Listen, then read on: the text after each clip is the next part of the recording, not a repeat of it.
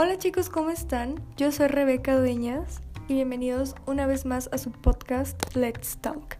El día de hoy estaremos continuando con la saga de Acotar, con el tercer libro Una corte de alas y ruina, te estaré contando de qué se trata y mi opinión sobre este libro. Pero antes de comenzar, déjame decirte que tendrá spoilers, así que bueno, pues allá tú si gustas escucharlo. Antes que nada, también deja decirte que me sigas en mi Instagram, me encuentras como arroba 1 let's talk-podcast para que no te pierdas cuando hay un nuevo episodio o de algunas de las encuestas o recomendaciones que les hago por ahí. Así que bueno, sin más preámbulo, comenzamos.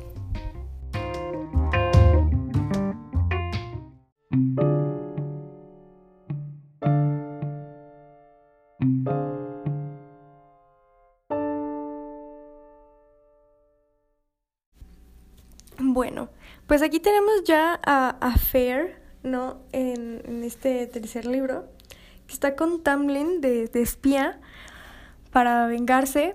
Pero tenemos al personaje este de Iante, Iant, no sé cómo se, se pronuncia bien, pero uy, la odio también mucho. Este, ¿qué más? ¿Qué más? Bueno, Resant en sí, pues, o sea, la gente, o sea, ellos los de la corte de, de acá, de, de Resant, están como medio sacados de onda, que porque rayos él no hace nada por Fair, pero lo que no saben es que hay un plan detrás de todo esto y que pues Fair va a estar bien y ellos también van a estar bien, pero tienen que seguir pues al pie de la letra el plan.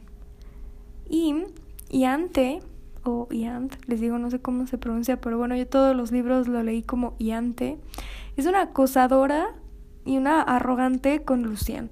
O sea, a ella le gusta a Lucien, pero pues obviamente a Lucien no le gusta a ella. Porque ella tiene, él ya tiene como su compañera, o sea, su compañera es eh, Elaine, quien es la hermana de Fair. Así que bueno, pero están como en un tipo eh, campamento todos, o sea, la corte de verano. Y Lucien y Fair escapan de ahí. Pero este lo que me gusta mucho porque bueno, siempre supimos que había una bonita relación de amistad entre Fair y Lucien. Pero en el segundo libro como que esa relación se rompe, esa relación de amistad se rompe y en este tercer libro, pues ya, o sea, en esa huida tienen mucho tiempo de caminar y caminar hasta llegar a donde quieren y este, ellos se vuelven a conectar otra vez, entonces esa bonita amistad pues eh, vuelve, ¿no? Pero eh, luego tenemos acá que Cassian y Rizan los rescatan, o sea, se encuentran y todo. Y está muy bonito todo eso porque pues ya, al fin. Luego, oh, y tenemos también a Nesta. O sea, bueno, a Nesta la conocemos desde el primer libro, que Nesta es la hermana de eh, Fair. Pero Nesta es odiosa, en serio, yo no la soporto. Es muy sangrona, la, la verdad. Es muy gorda. Es muy irritable, la verdad. Luego, este, aquí tenemos un, un ship, medio ship, te podría decir, porque bueno, sabemos que Elaine es la compañera de Lucien. Pero eh, aquí tenemos como un pequeño ship con Asriel. Pero no sé, porque, o sea, tenemos como ese lazo, más bien, el lazo de pareamiento de Lucien y Elaine, pero hay como un pequeño ship ahí entre Elaine y Asriel. Y bueno, aquí se nos da a entender que Cassian comienza como a tener sentimientos hacia Nesta, pero pues obviamente Nesta le vale madre Cassian y todos en general. Pero bueno, luego acá tenemos los entrenamientos de Fair con Asriel, que son bastante duros y muy cansados. Este, luego tenemos otra revelación también, que el Von Carver y la tejedora son hermanos. Entonces ellos le piden ayuda al Von Carver para la guerra y así. Entonces él le dice que claro que sí le ayudará, solamente a cambio del Orobus que este es un espejo que muestra el futuro y absolutamente nadie lo ha capturado, ya que tienen miedo de lo que ven, entonces pues no, no se pueden, no pueden capturar el, el ¿cómo se dice? O sea, el espejo. Y aquí esto me recordó mucho a Harry Potter, recordemos en la primera película, que se nos muestra el, el espejo, nada más que en Harry Potter es ver, ves lo que más deseas, que Harry ve a sus padres, pero aquí te muestra el futuro, pero bueno, me recordó porque es como un espejo, pues, eh, mágico, ¿no? Entonces, bueno, Lucien trata de hablar con Elaine, de querer, pues no conquistarla, sino como ganársela primero como amiga, primero ver cómo es y todo, pero no logra absolutamente nada. O sea, Elaine está de que no habla. También Elaine me, me causa mucho conflicto, no la odio, yo odio a Nesta, pero Elaine me desespera muchísimo, bastante así, ay no. Pero bueno.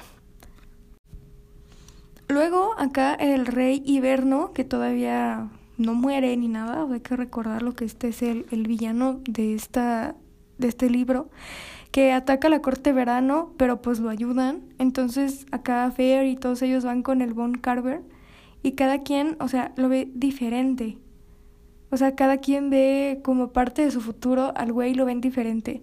Entonces Fair le revela a Resent que ella ve en el World Carbon a su futuro hijo, gente. ¡Ah! O sea, qué shock, ¿no? Así que este deciden hacer todos una reunión con los High Lords de todas las cortes para la guerra para ver pues qué onda, ¿no? Cómo se van a organizar, cuáles son los aliados y todo. Así que todos se muestran sin sus máscaras porque recordemos que pues todos tienen como máscaras, ¿no? En el primer libro Tamblin usaba una máscara y luego se la quita y ya vemos que es un guapísimo, ¿verdad? Red flag, pero pues está guapo. Pero bueno, así que este, así en, eh, en Reese, ¿no? Creo que Reese nunca usa máscara, pero pues él se va con las alas de fuera, así como mostrándose tal y como es, ¿no? Ay, no, pero aquí tenemos el encuentro menos deseado de todos, que va, obviamente va Tamlin, porque pues él el High Lord de la corte de verano.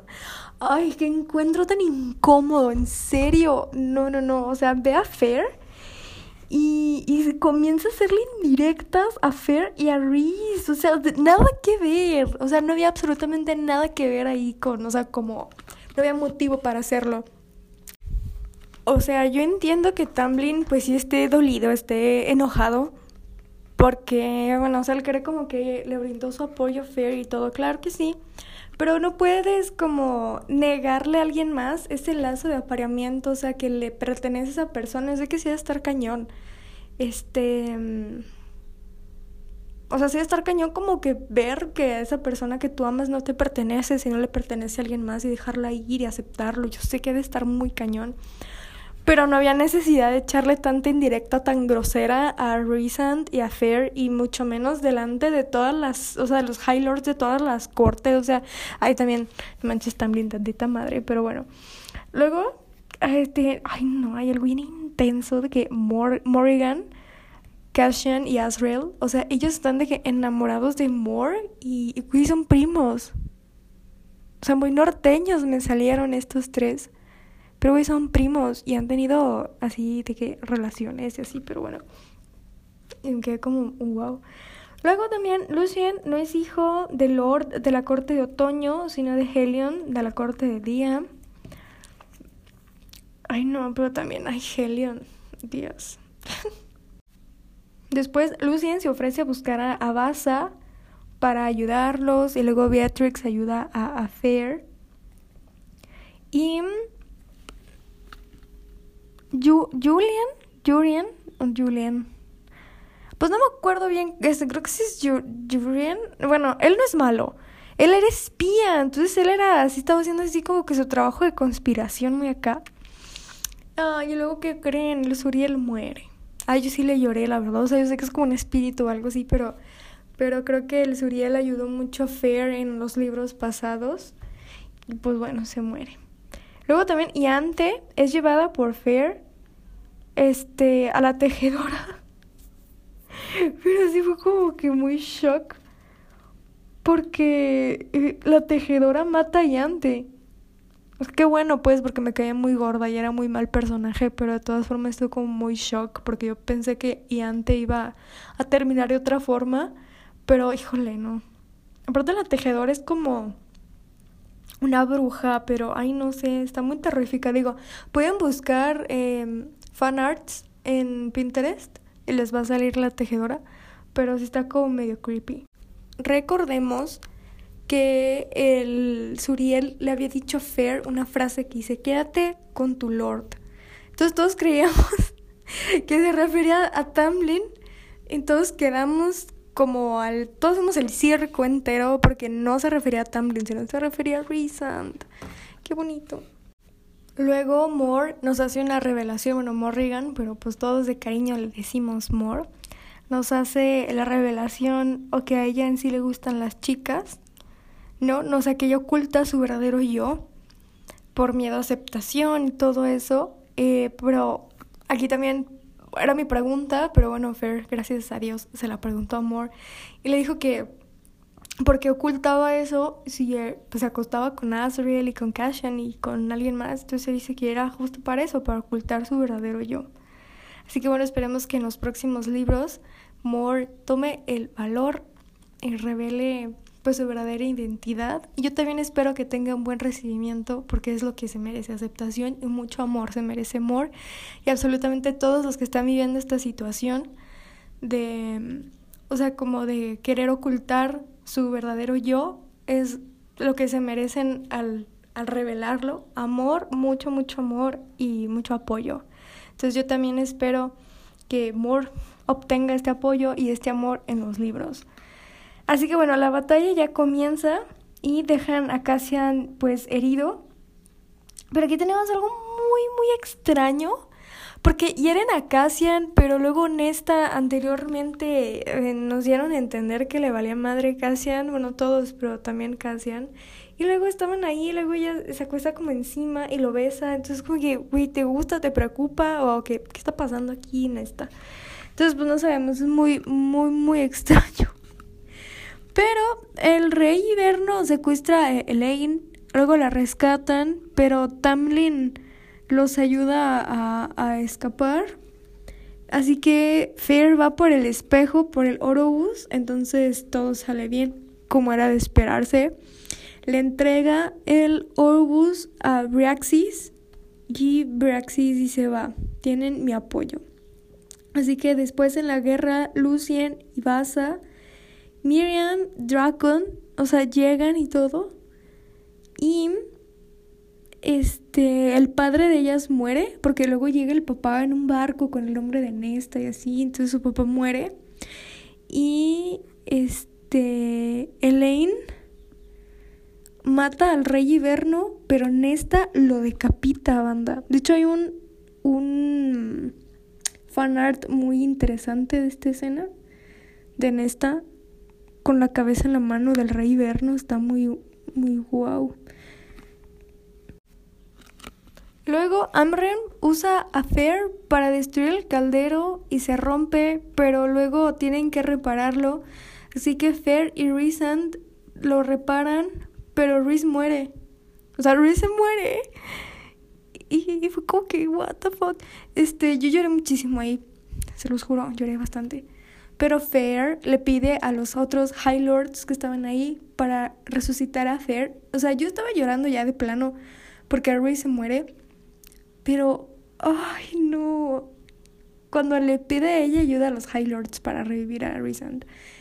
Eh, obviamente Tamlin tiene que colaborar. Entonces, cuando él quiere, o sea, cuando él le ayuda a, a Fair a resucitar a, a, a, este, ay, a dice, sé feliz, Fair. No saben cómo lloré. Lloré muchísimo. O sea, a pesar de que yo no, ya no me quedé en Tamlin pero el sé feliz fair fue como un te dejo ir, ¿saben? No, yo ahí me, me rompí, se los juro, muchísimo.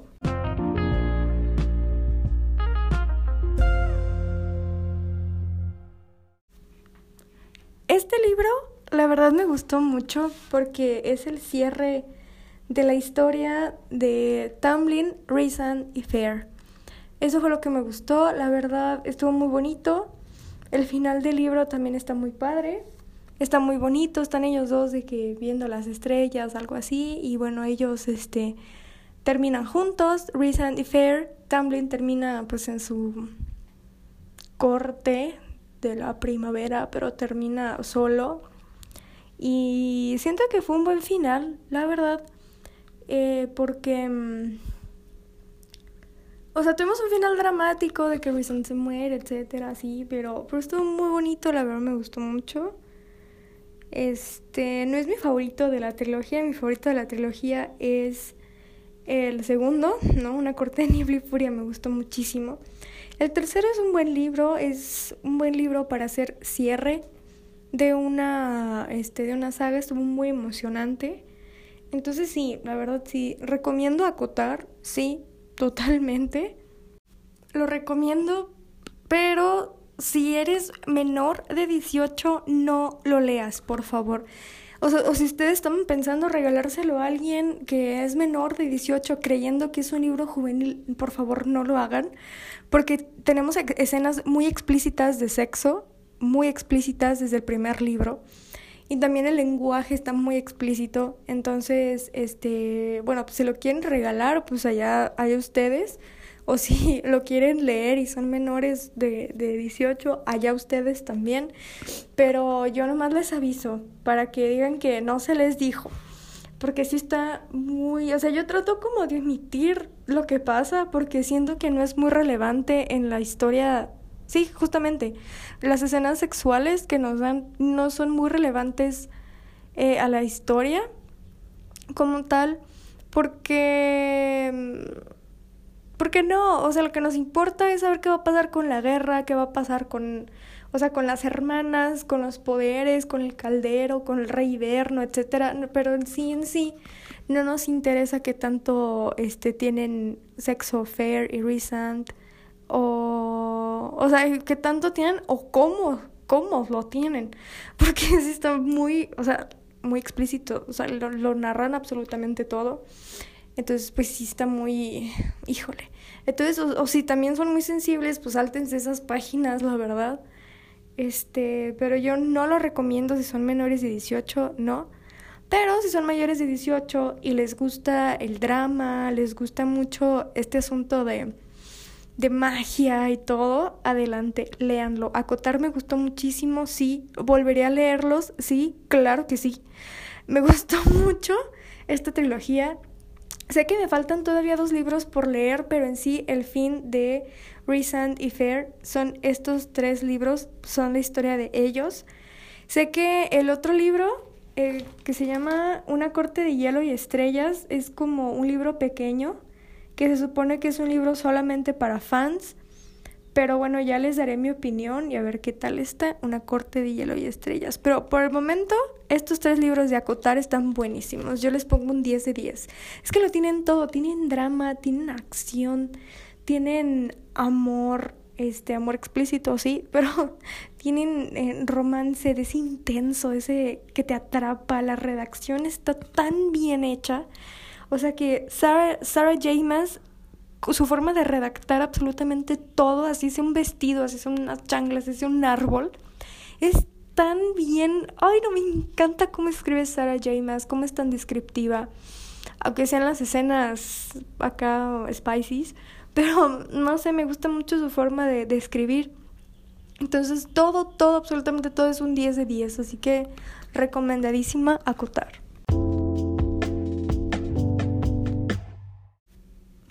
Y hasta aquí llega la reseña de este libro de Una corte de alas y ruina. Bueno, es que no es una reseña, más bien es como un book talk, algo así. Pero bueno, hasta aquí llega el episodio del día de hoy. Espero que les haya gustado mucho. Y si es así, ve a decir en mi Instagram si tú ya leíste este libro, qué te gustó, qué te gustó de la saga y qué no, y cuál es tu personaje favorito o el menos favorito. Yo soy Rebeca Dueñas, muchísimas gracias por escucharme y bueno, nos escuchamos pronto. Bye bye.